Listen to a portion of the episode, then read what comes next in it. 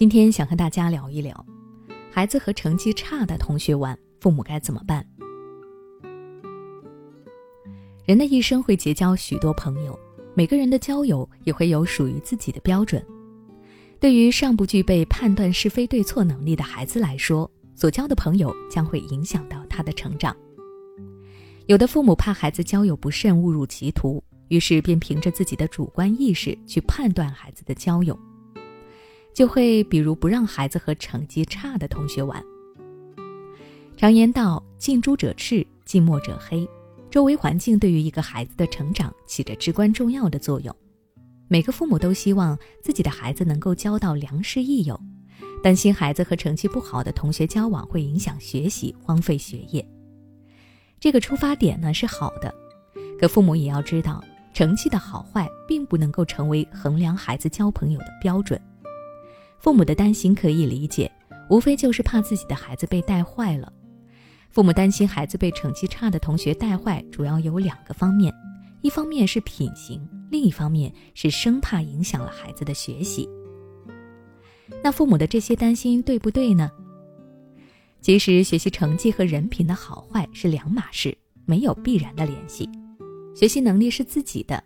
只要父母教育得当，孩子就不会因为外界而影响自己的成绩。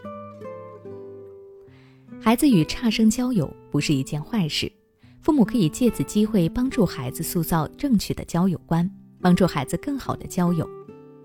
那么具体父母应该怎么做呢？您可以看看我这几点建议。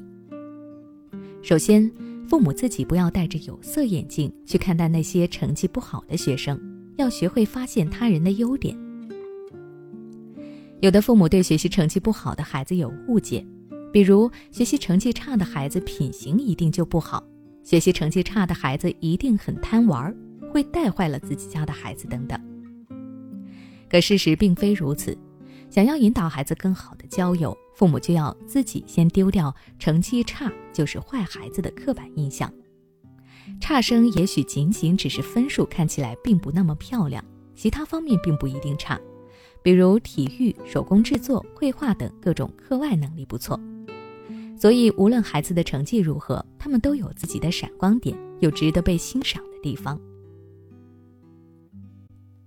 其次，父母要尊重孩子的交友选择，让孩子学会享受友谊。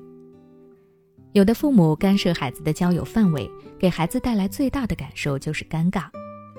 有的孩子们之间的友谊，他们可能并不希望父母介入。所以，很多孩子长大之后就不愿意告诉父母自己的朋友圈了。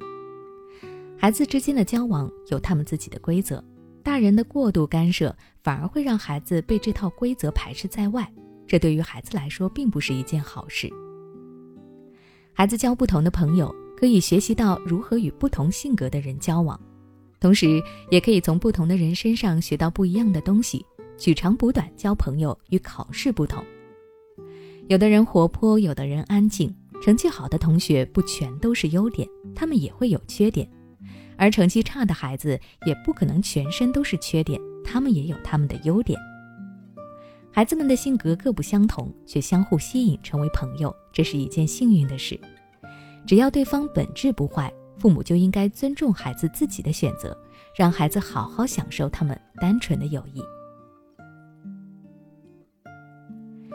作为孩子最坚实的后盾，父母不该将珍贵的友谊扼杀，而是要以身作则，了解孩子内心的需求，尊重孩子的选择，在尊重的基础上再去提一些合理的建议和引导。